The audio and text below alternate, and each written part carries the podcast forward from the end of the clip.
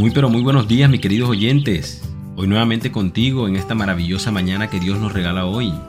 Te saluda José Nelson Figueroa, un fiel servidor del Padre, deseándote que tus propósitos sean cumplidos, que aquello que te ha estado causando alguna depresión, angustia, temor, estrés, todo eso que te hace esclavo de tus emociones lo atamos en el poderoso nombre del Señor Jesucristo. Y hoy Dios te hace libre de todas estas condiciones. Así que vamos, despierta, con ánimo y con gozo, porque hoy será un día diferente, un día en el que Dios te dice, este día es para ti, disfrútalo. De modo que sintámonos felices y dichosos. Los problemas no son un obstáculo. Recuerda que la palabra de Dios dice, muchas son las aflicciones del justo, pero de todas ellas te librará Jehová. Hoy tengo para ustedes una historia que nos ayudará a ver que los propósitos del Padre en nuestra vida siempre serán cumplidos, aun por más difícil que nos parezca. Así que como siempre, y colocándole nombre a estas historias, decidí llamarla los tres árboles. Había una vez tres árboles en una colina de un bosque. Hablaban acerca de sus sueños y planes en el futuro. Un día, el primer árbol dijo, Algún día seré un cofre de tesoros. Estaré lleno de oro, plata y piedras preciosas. Todos verán mi belleza. El segundo árbol dijo, Algún día seré un gran barco, donde viajen los más grandes reyes y reinas a través de todos los océanos todos se sentirán seguros por mi fortaleza y mi poderoso casco. Finalmente, el tercer árbol dijo, yo quiero crecer para ser el más alto de todos los árboles en el bosque. Así estaré cerca de Dios. Seré el árbol más grande de todos los tiempos y la gente siempre me recordará. Durante años, los tres árboles oraban a Dios para que sus sueños se convirtieran en realidad.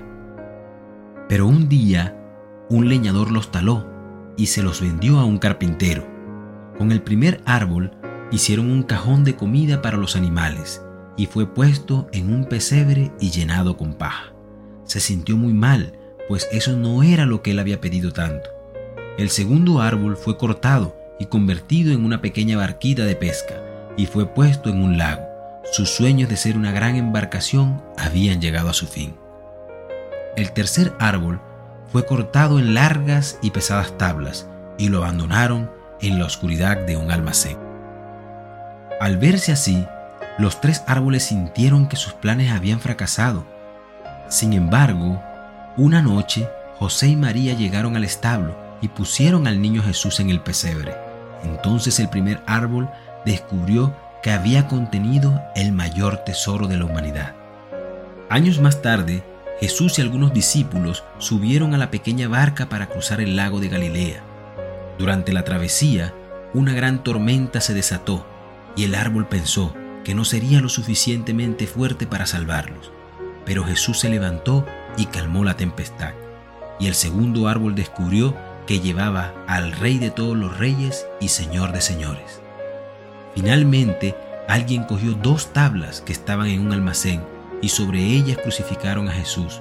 Cuando llegó el domingo, Jesús resucitó y el tercer árbol sintió que había estado más cerca de Dios de lo que nunca hubiese podido imaginar.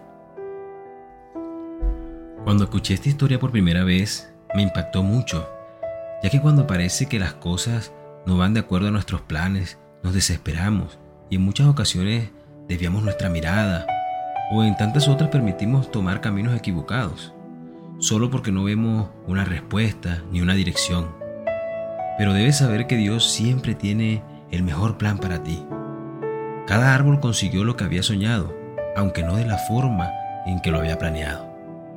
No siempre sabemos lo que Dios planea para nosotros, solo sabemos que sus planes siempre son los mejores y solamente Él los conoce. Así que como dice su palabra en el libro de Jeremías 29:11, porque yo sé muy bien los planes que tengo para ustedes, afirma el Señor, planes de bienestar y no de calamidad, a fin de darles un futuro y una esperanza. Dios hará con cada uno según su voluntad. Solo tenemos que echar a un lado nuestros planes y comenzar a pedirle a Dios que nos muestre su propósito para cada uno de nosotros.